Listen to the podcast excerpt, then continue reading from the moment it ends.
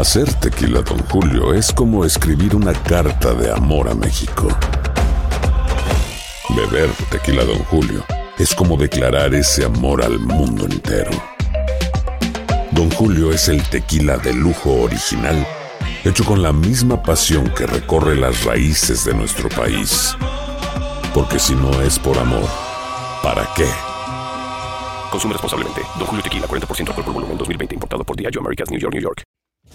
Buenos Días América, Indira Pardillo, portavoz del Aeropuerto Internacional de Miami, nos habla de que han recibido 39.5 millones de dólares en fondos de ayuda por COVID-19 del gobierno federal. Janet Rodríguez, corresponsal de Univisión desde la Casa Blanca, con las noticias política en los Estados Unidos. Héctor Natera, especialista en energía renovable con énfasis en energía solar. ¿Qué son los paneles solares? ¿Cómo funcionan? ¿Pueden ayudar nuestro bolsillo? Helen Rodríguez, experta en vino, mejor conocido como sommelier. ¿Usted tiene curiosidad de cómo escoger su vino? Hoy les enseñamos cómo comprar un vino no muy caro, pero de buena calidad. De inmediato con Indira Pardillo, ella es portavoz del aeropuerto de Miami, nuevamente está con nosotros en Buenos Días América. Indira, ¿cómo estás? Feliz día para ti. Hola, buenos días. Buenos días, Andreina, gracias por la invitación. Sabemos que hay muchas novedades alrededor del Aeropuerto Internacional de Miami. Recientemente recibió 39.5 millones de dólares en fondos para ayudar por COVID-19 y esto por parte del gobierno federal. ¿Para qué va a ser usado? ¿Cuál va a ser entonces el destino de este dinero, Indira? Bueno, sí, exactamente. Estos son fondos que otorga el Departamento de Transporte a la Administración Federal de Aviación para justamente apoyar las operaciones diarias del aeropuerto y para cerciorarse de que los aeropuertos en general mantengan eh, los protocolos de seguridad y, de limpieza que han mantenido desde el comienzo de la pandemia, además de para poder brindarle a los concesionarios y a otros negocios que están en el aeropuerto ayuda, como mismo hicimos nosotros, esta ayuda es la segunda vez que la recibimos. La primera fue en abril del año pasado que recibimos 207 millones de dólares. De hecho, Miami fue el aeropuerto de la Florida que más ayuda recibió por parte del, gobierno federal y eso nos dio la posibilidad de ayudar a los concesionarios y a las aerolíneas eh, dándoles un alivio de renta. Eh, nosotros, este fue un programa que de hecho el, Aeropuerto Internacional de Miami fue el primero que lo lanzó en, el país, eh, perdonándoles la renta a la mayoría de los negocios que se establecen en el aeropuerto. Y esto es un programa que se ha ido extendiendo hasta abril de este año y eso por supuesto ha ayudado a muchos negocios a, subsistir dentro del aeropuerto porque hay algunos que por supuesto eh, han tenido que cerrar eh, por el por el poco volumen de, pasajeros y esto los ha ayudado a, permanecer en, el aeropuerto con, sus puertas abiertas. Indira, nos causa mucha curiosidad entender si han existido cambios recientes en el aeropuerto a propósito de las logísticas que, bueno, poco a poco tenemos que ir adoptando para adaptarnos a esta normalidad mientras que llega la vacuna y todo esto. ¿Qué, datos interesantes podrías darle a nuestra audiencia en Miami a propósito y si tienen la oportunidad de tomar vuelos desde el aeropuerto internacional? Bueno, como siempre nosotros hemos eh, estado recalcando desde el comienzo de la pandemia que tienen que utilizar sus máscaras. Nosotros sabemos que recientemente el gobierno federal lanzó una en regulación de que las máscaras eran obligatorias en todas las instituciones de transportación, pero en el aeropuerto de Miami ha sido obligatorio desde mayo del año pasado eh, y es importante que esto eh, lo continúen haciendo, eh, por supuesto que se sigan lavando las manos, el distanciamiento social, las regulaciones que siempre hemos dictado y es importante que siempre llamen a las aerolíneas antes de viajar. ¿Por qué? Porque ahora muchos destinos, sobre todo para Centroamérica y Latinoamérica, exigen el, el examen negativo del COVID y eso es importante que las personas lo sepan. O sea, no solamente ahora los pasajeros que llegan de vuelos internacionales tienen que presentar uno antes de abortar, antes de entrar a los Estados Unidos, sino que muchos destinos también eh, internacionales lo están exigiendo. Y esto es importante que los pasajeros lo conozcan. Nosotros ahora mismo estamos eh, mucho más enfocados en, en lo que es el mercado doméstico. De hecho, los pasajeros domésticos ahora constituyen un 60% del total de pasajeros del que, que transitan por el aeropuerto. ¿Por qué? Eh, porque justamente como han habido tantas restricciones internacionales, se han sumado a la familia del aeropuerto eh, aerolíneas domésticas de mucha importancia como son Southwest, eh, que comenzó en noviembre del año pasado, y JetBlue, que comenzó recientemente hace un par de semanas solamente. y esto es importante que, la, que las personas lo sepan porque ya no tenemos que viajar a Fort Lauderdale para eh, tomar los vuelos con Southwest y JetBlue. Y las aerolíneas como American y Frontier están expandiendo su ruta hacia eh, destinos domésticos. Eh, por lo tanto, ahora mismo nosotros estamos mucho más enfocados en el mercado doméstico, pero siempre recordamos que por favor llamen a sus aerolíneas si van a viajar internacionalmente para evitar cualquier inconveniente eh, o cualquier cosa que pueda suceder, cualquier papel que le puedan pedir con anticipación y que no lo tengan a la hora de llegar al aeropuerto. Indira, nos queda un minutito nada más, pero nos encantaría que nos aclararas el tema de cifras. Eh, las personas que están volando desde y llegando a Miami se ha incrementado en las últimas semanas. ¿Cómo ha sido el comportamiento de la de, lo, del recurrente de las personas pues usando el aeropuerto? Sí, como no. Históricamente, la, última etapa del año eh, aumentó significativamente de 80 mil a 90 mil pasajeros en el día. En enero volvió a bajar, pero ahora, eh, como estaba mencionando, volvió a incrementarse justamente por la entrada de nuevas aerolíneas al aeropuerto de Miami. Eh, los pasajeros internacionales aún se mantienen siendo como de un 40 a un 50% del volumen total de, pasajeros en el, en el aeropuerto, pero ahora el, mayor el mayor volumen que, que estamos viendo eh, es, justamente doméstico. Las personas están intentando no viajar eh, internacionalmente por todas las limitaciones que existen, entonces se están moviendo más dentro de los Estados Unidos. Hasta ahora esas son las cifras. creemos que justamente con esta infusión de la de ayuda federal, podemos enfocarnos mucho más en, que el paso por el aeropuerto sea mucho más confortable y que por supuesto los pasajeros recobren su confianza, eh, su confianza en viajar eh, mucho más pronto. Así que eh, esperamos que, que sean mejores noticias y que en los próximos meses, por supuesto, el volumen aumente de manera significativa. De manera segura. Indira, muchísimas gracias por compartir con nosotros una vez más en Buenos Días América. No, gracias a ustedes, muy amable. Un abrazo. Indira Pardillo, portavoz del aeropuerto de Miami, a propósito de que el aeropuerto pues ha recibido 39.5 millones de dólares en fondos de ayuda por COVID-19 de parte del gobierno federal y nos explicaba un poco cuáles han sido, eh, cuál ha sido el comportamiento en el aeropuerto internacional de Miami en las últimas semanas. Nos vamos nos vamos de inmediato con Janet Rodríguez, nuestra corresponsal de Univisión en la Casa Blanca. Janet, feliz viernes, ¿cómo te encuentras? Buenos días, bajo la tormenta invernal que ahora nos está azotando aquí también en el noreste, pero bien. Sí, sí, la verdad es que ha sido una semana sumamente intensa a lo largo y ancho del país. Em, la Casa Blanca, la noticia central será, Janet, la reforma migratoria. La reforma migratoria, la verdad es que sí, fue una promesa del presidente de llevar este plan eh, esta medida al Congreso en sus primeros 100 días. Ayer cumplió eh, con el compromiso del senador Bob Menéndez de Nueva Jersey, la congresista de California Linda Sánchez, de presentar este proyecto de ley. Ayer lo hicieron con apoyo de algunos demócratas, pero sin el apoyo de los republicanos. Entonces, eh, va a ser un proyecto de ley que se va a discutir eh, muy arduamente. La verdad es que va a ser muy difícil que muchos republicanos lo apoyen, ya algunos diciendo que esto es una amnistía, que ahora la prioridad debe ser la pandemia y no los inmigrantes. Entonces yo creo que vamos a ver unas discusiones muy acaloradas sobre este proyecto de ley y a ver cuánto se logra.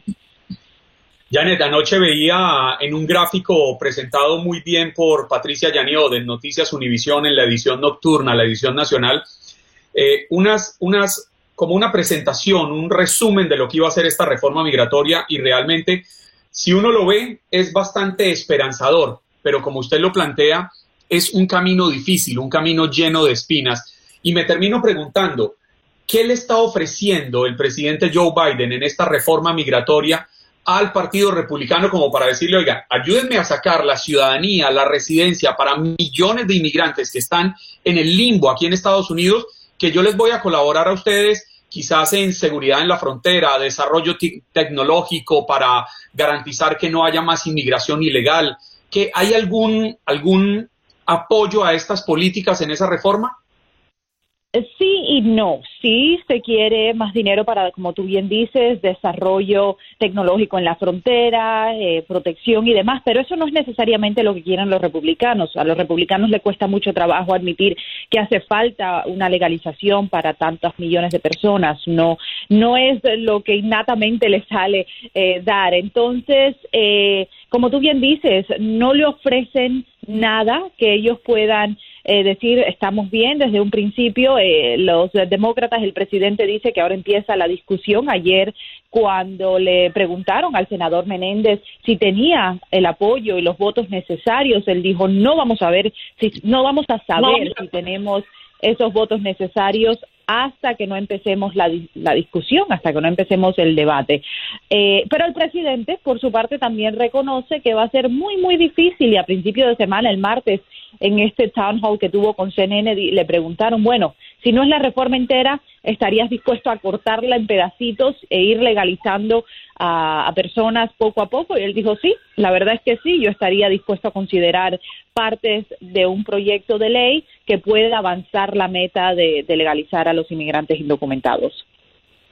Janet, sobre la agenda del presidente y de lo que se estará mm, eh, realizando en las próximas horas, Hoy un día que es importante porque participa en su primera reunión con sus aliados del G7, el presidente Biden.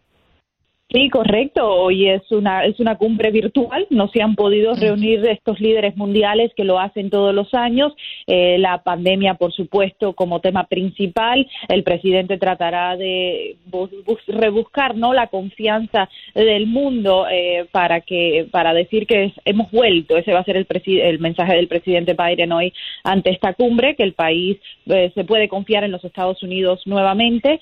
Y, y después el presidente hoy también va a una eh, a una compañía, a la, compañía Pfizer, a una, a una de estas productoras de la vacuna en Michigan para recorrer a ver cómo se está llevando a cabo la producción de la vacuna Pfizer allí. Así que es un día bastante cargado y la pandemia siendo el tema principal, sobre todo eh, con lo que está sucediendo por las malas temperaturas que no se está pudiendo llegar, las vacunas no están pudiendo llegar a los, a los estados más afectados y hay un retraso grandísimo en la, no en la producción, pero sí eh, en el envío de vacunas. Janet, veíamos anoche las imágenes de el presidente Joe Biden viendo el amartizaje del Perseverance en Marte y me llamaba la atención porque seguramente estaba en una oficina muy solo, pero sigue manteniendo la imagen de usar el tapabocas. El mensaje es contundente a todos los estadounidenses. Sí, sí, sí, sí, ese es el mensaje de este gobierno, lo hacen dentro de la Casa Blanca, no lo descuidan, eh, lo, lo, lo, lo, vuelven a repetir una y otra vez eh, en todas las conferencias de prensa y en, todo, y en toda oportunidad que tienen y es un mensaje visual como, como dicho, ¿no? Como eh, vocal también porque no solo lo dicen, pero lo hacen con sus acciones y sí, la verdad que el presidente mismo no lo ha descuidado en ningún momento. Yane, muchísimas gracias. Saludos al chiquitico, al chiquitico de la casa. al chiquitico que va creciendo. Gracias a ustedes. ¿Cuánto tiene ya, Janet? Eh, 21 meses. Ay, ya está. Ya es un señor. año y medio. Ay, Dios mío, señor. Bueno, mándale un beso grande y un amapuche bien apretadito de la familia de Buenos Días América. Día 31 de Joe Biden en la presidencia. ¿Cómo va su agenda?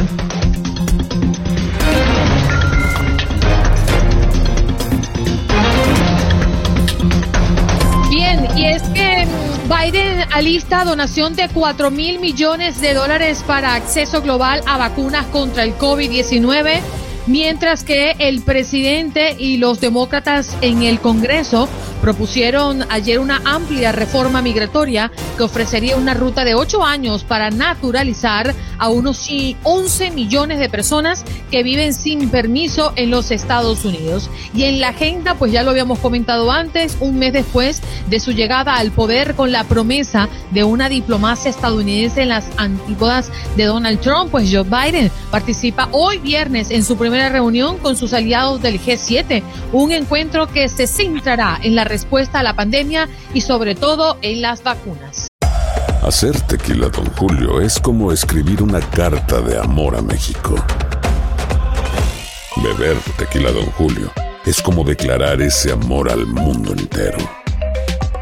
Don Julio es el tequila de lujo original, hecho con la misma pasión que recorre las raíces de nuestro país. Porque si no es por amor, ¿para qué? Consume responsablemente. Don Julio Tequila, 40% alcohol por volumen, 2020. Importado por Diageo Americas, New York, New York.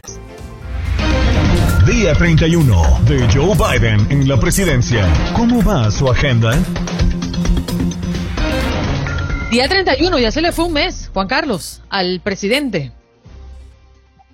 No, ya. No le digo, yo usted le he repetido. El tiempo pasa rapidísimo. Se acabó Ya estoy que saco la. No, ya estoy que saco la decoración de Halloween. Ah, uh, qué ya. Ah, pero ya pensé que la tenías Eso- puesta. No, ya la saco para ponerla. Ah, Pero eso es rapidito. Yo pensé que ya tenías la peluca por lo menos puesta. No, esto es un poquito de talcos o de polvos para los pies que me cayó aquí encima. Vea.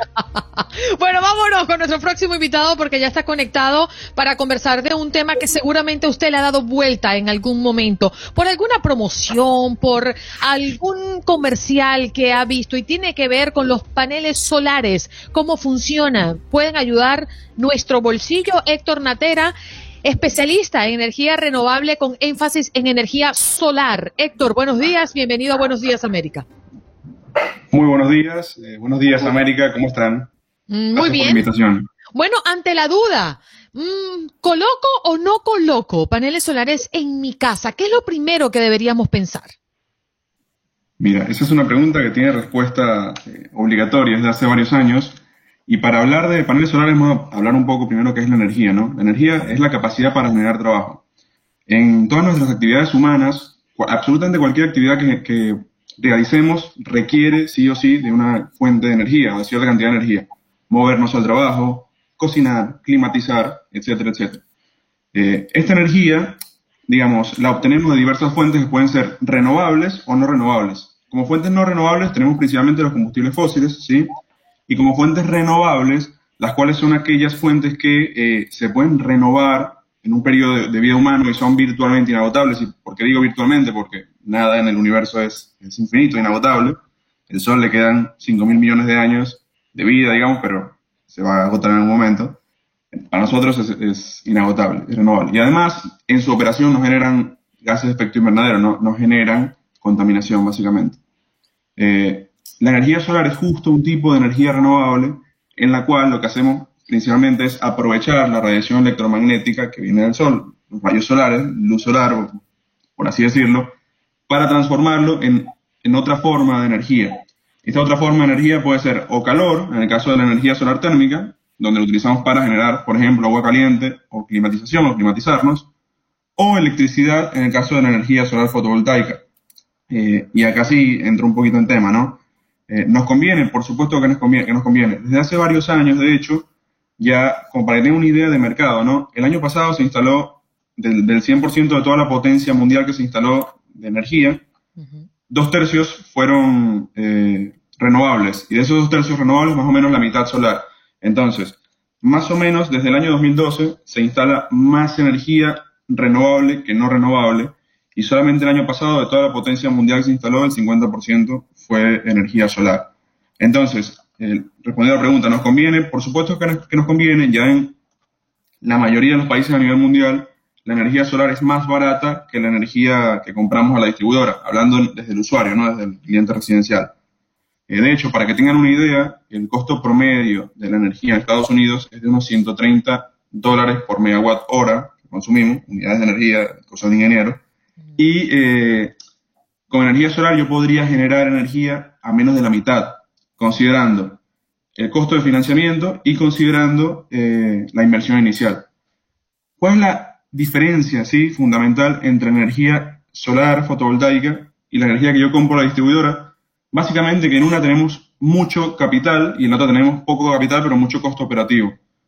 Usualmente yo como usuario compro electricidad todos los meses a, a mi distribuidora de electricidad y esto es un costo operativo que es como sacar dinero del bolsillo y tirarlo a la basura, básicamente.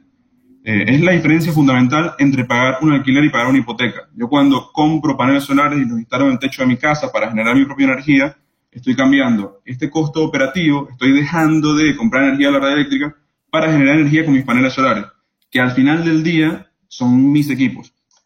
De cierta manera me estoy capitalizando y además de eso estoy revalorizando mi inmueble. De hecho, hay estudios de la E Universidad de... independizándote, ¿no? Sí, a ver, hay dos tipos de sistemas. Sistemas conectados a la red o a un grid y sistemas desconectados de la red y off-grid. Yo para independizarme 100% de la red necesito un sistema off-grid y necesito baterías, un banco de baterías. Técnicamente se puede hacer, de hecho es cada vez más barato el tema del almacenamiento en baterías.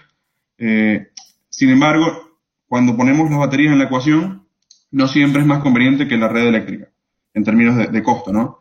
Eh, sí generar energía para autoabastecerme y para generar, digamos, consumir todo lo posible. Existen varios esquemas. Yo podría generar todo lo posible de energía, eh, consumirlo y el excedente vendérselo a la, red eléctrica. Esto es lo que se llama generación distribuida. Yo puedo también consumir energía, almacenarla en una batería lo que me sobra y consumirla en periodos donde, donde es más cara la energía, por ejemplo a la noche. Lo puedo hacer perfectamente.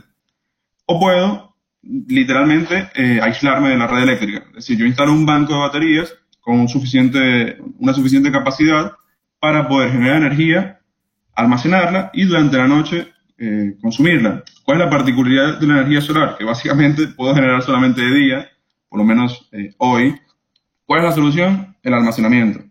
Instalar baterías para, digamos, almacenar energía y consumirla en, otro momento.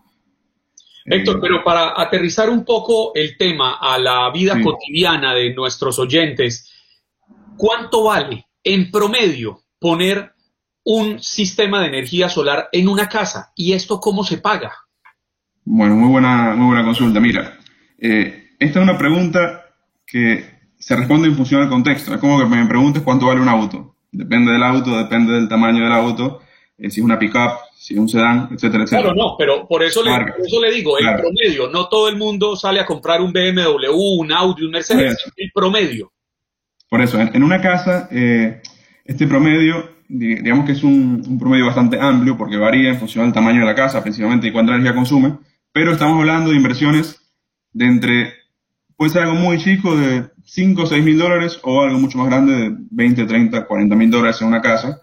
¿Esto cómo se paga? La verdad es que hoy en día existen un montón de, alternativas de financiamiento, puede ser a través de un leasing, por ejemplo, perfectamente, puede ser eh, pago contado o a través de lo que se llaman PPA, que son Power Purchase Agreement, contratos de venta de energía, donde cualquier compañía, digamos, especialista en, materia de energía solar fotovoltaica, instala los paneles en el techo de mi casa y yo mes a mes le pago únicamente por la energía que esos paneles están generando a un precio menor al precio de la distribuidora. Esto es muy interesante porque comenzamos a ver un ahorro desde el año 1. Si nosotros hacemos el análisis de inversión inicial, costo de capital y la energía que generan los paneles solares, eh, los paneles solares más o menos se repagan en un periodo de entre 4 y 7, 8 años, más cerca de 4, dependiendo de, contra qué lo comparo, digamos, de cuál es mi costo de, energía, pero tiene una vida útil de 30 años, que ahí es donde está la ventaja. Entonces, si hacemos el, análisis, digamos, económico. En el tiempo de vida total de la instalación, Estamos hablando de tasas de retorno interesantísimas de dos dígitos en dólares. y si podríamos hacer una práctica a propósito de lo que nos comenta Juan Carlos, para entender en números. Yo tengo una, una casa, tiene tres habitaciones, yo facturo por la vía regular, mis facturas son aproximadamente mensuales 120 dólares. Bueno, es que acá eh, no podemos compararlo, ¿no? Pero si estamos hablando de Florida, para poner un ejemplo, 120 dólares al mes por luz, eh, ¿cómo podría funcionar esta opción para mí?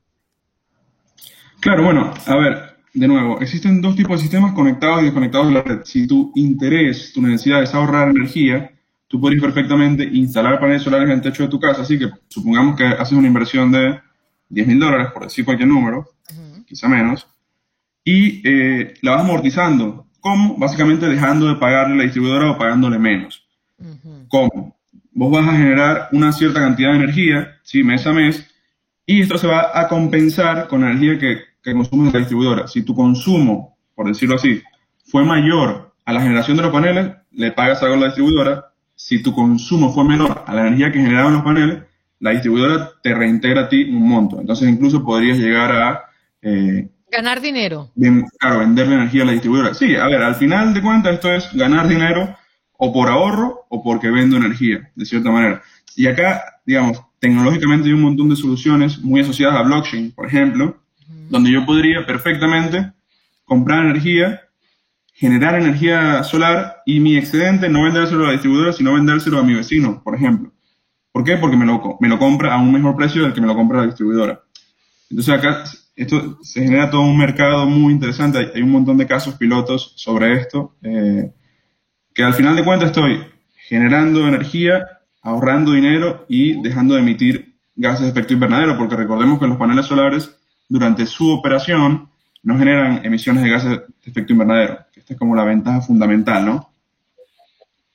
Sí, pero para llegar a esto se necesita tener ya todo un sistema interconectado, es decir, suena muy bien el poderle vender energía producida desde paneles solares a mi vecino, pero se requiere que mi vecino también haya invertido, que todos estemos en la misma onda. A ver, sí, esto es, estamos viviendo una época de transición energética, ¿no? Esto es como a, donde queremos llegar, a una red totalmente interconectada, eh, una red inteligente, donde yo como usuario, también viene asociado, a cambios de paradigmas, ¿no? donde yo como usuario no solamente eh, compre energía, sino que también venda y esté más consciente de mi consumo energético, ¿no? de mi consumo, generación y cómo me muevo a través de la energía. Eh, sí, se requiere que tu, tu, vecino esté conectado a la misma red eléctrica y tenga un medidor inteligente para poder hacer ese intercambio. ¿no? Esto hoy no está regulado en todo el mundo, es básicamente una, una posibilidad muy interesante que se está viendo. Para que una idea.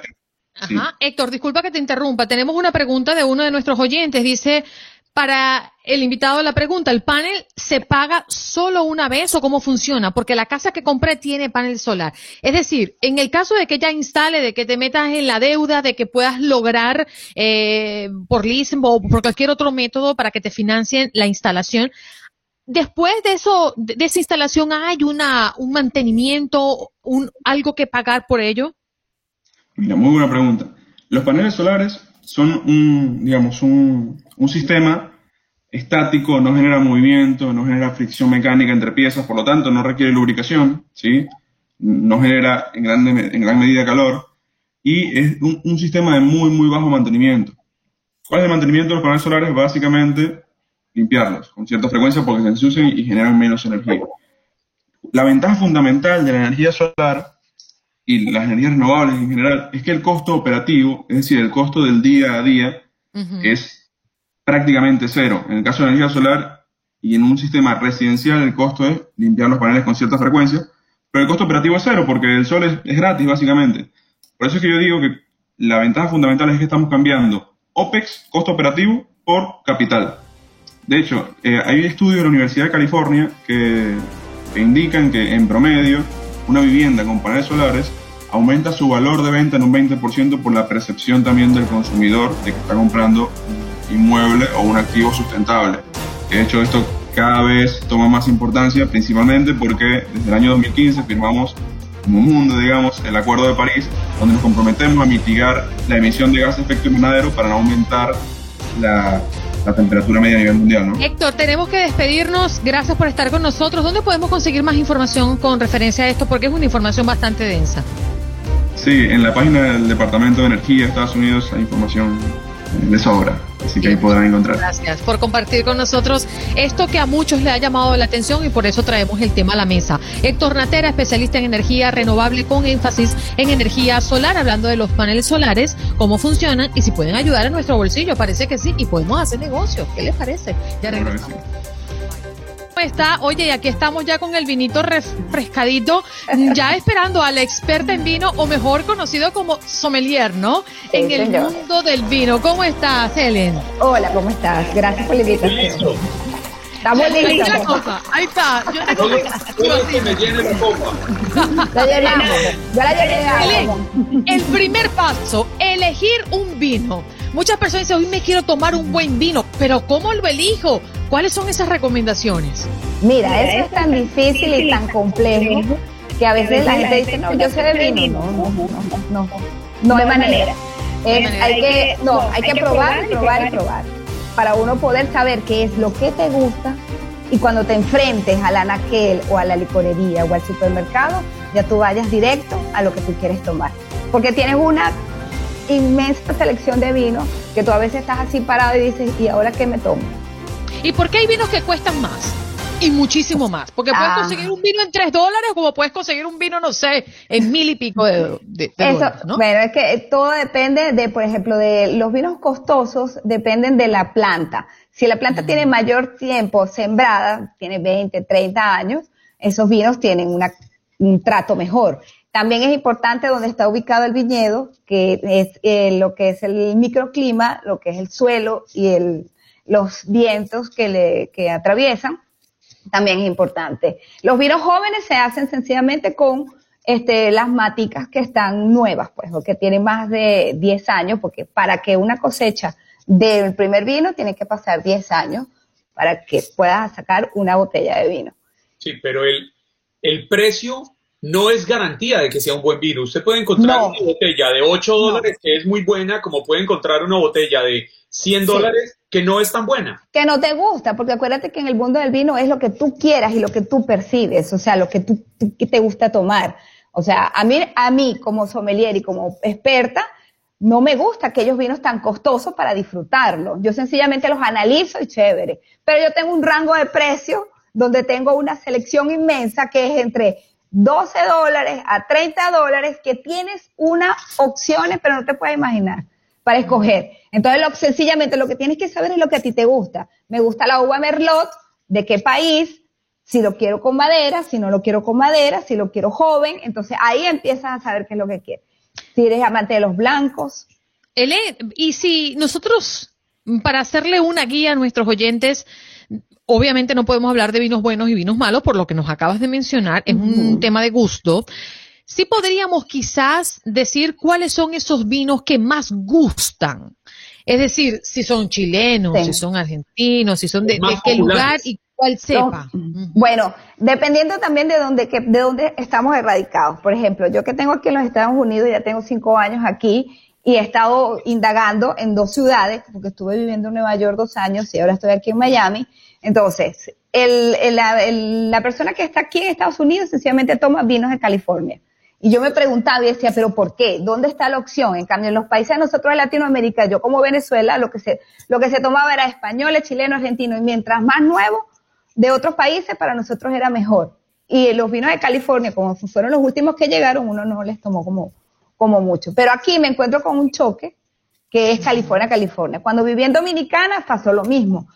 En Dominicana era California, California, California, y yo decía, algo pasa. Entonces ahorita estoy tomando vinos californianos para saber qué es lo que la gente, por qué lo que la gente. Y he descubierto que el, comensal o el bebedor de vino no, no tan experto le gustan los, vinos fáciles de tomar, que sean afrutados, que sean con ese toque dulzón de entrada, así como le dicen aquí fruity, que tenga mucha fruta. Entonces, los vinos californianos ahorita, o los de Estados Unidos, son los que están llevando a la batuta.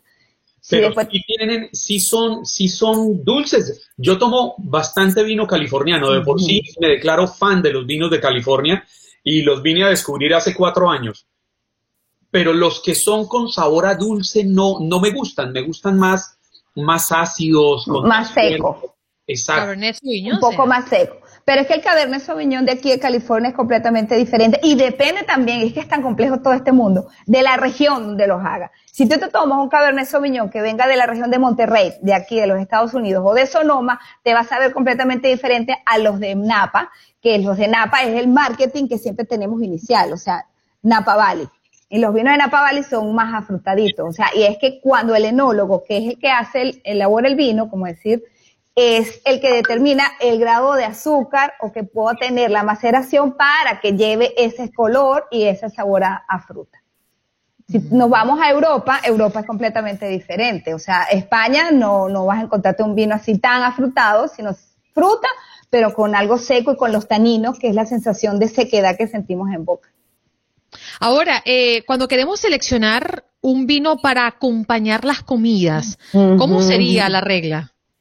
Mira, es que está, hoy en día se dice, exacto, hoy en día es el que le gusta, pero yo, mm. yo sigo la regla, porque si yo me voy a tomar una, me voy a comer una langosta, yo no me voy a comer una langosta con un vino tinto. Correcto. No, ni me voy a comer un trozo de un, no sé, un ribeye o un tomahawk con un Sauvignon Blanc.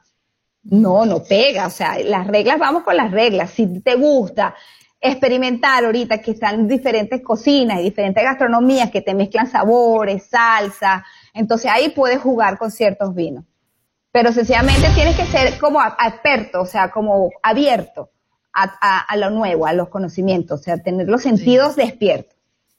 Bueno, explorar eh, lo que nos ha dejado Ellen Rodríguez, mm. sommelier, hoy experta en vino, es el mejor vino es el que a usted le guste. Puede costar 3 dólares o puede costar 800 dólares la botella. Eso es, bueno, como el bolsillo lo trate y lo que usted le guste. Y además, pues la regla es que no se tome un tinto eh, con una langosta. Si usted va a comer langosta, lo felicito si puede. Pero sí, eh, la verdad es que es, es una gran materia, Elen. Qué bueno que esté es, es materia larga.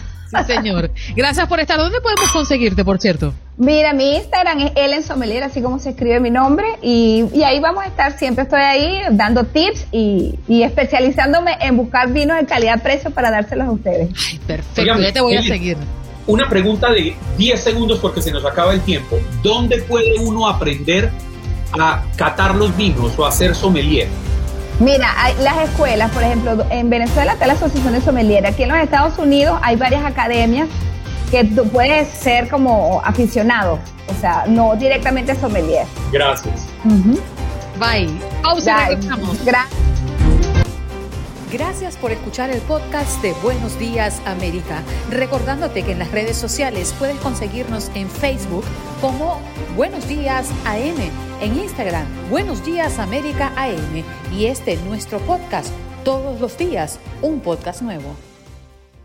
Boost Mobile tiene una gran oferta para que aproveches tu reembolso de impuestos al máximo y te mantengas conectado. Al cambiarte a Boost, recibe un 50% de descuento en tu primer mes de datos ilimitados. O, con un plan ilimitado de 40 dólares, llévate un Samsung Galaxy A15 5G por 39.99. Obtén los mejores teléfonos en las redes 5G más grandes del país. Con Boost Mobile, cambiarse es fácil. Solo visita boostmobile.com. Boost Mobile, sin miedo al éxito. Para clientes nuevos y solamente en línea, requiere AroPay. 50% de descuento en el primer mes requiere un plan de 25 dólares al mes. Aplican otras restricciones. Visita Boost Mobile.com para detalles.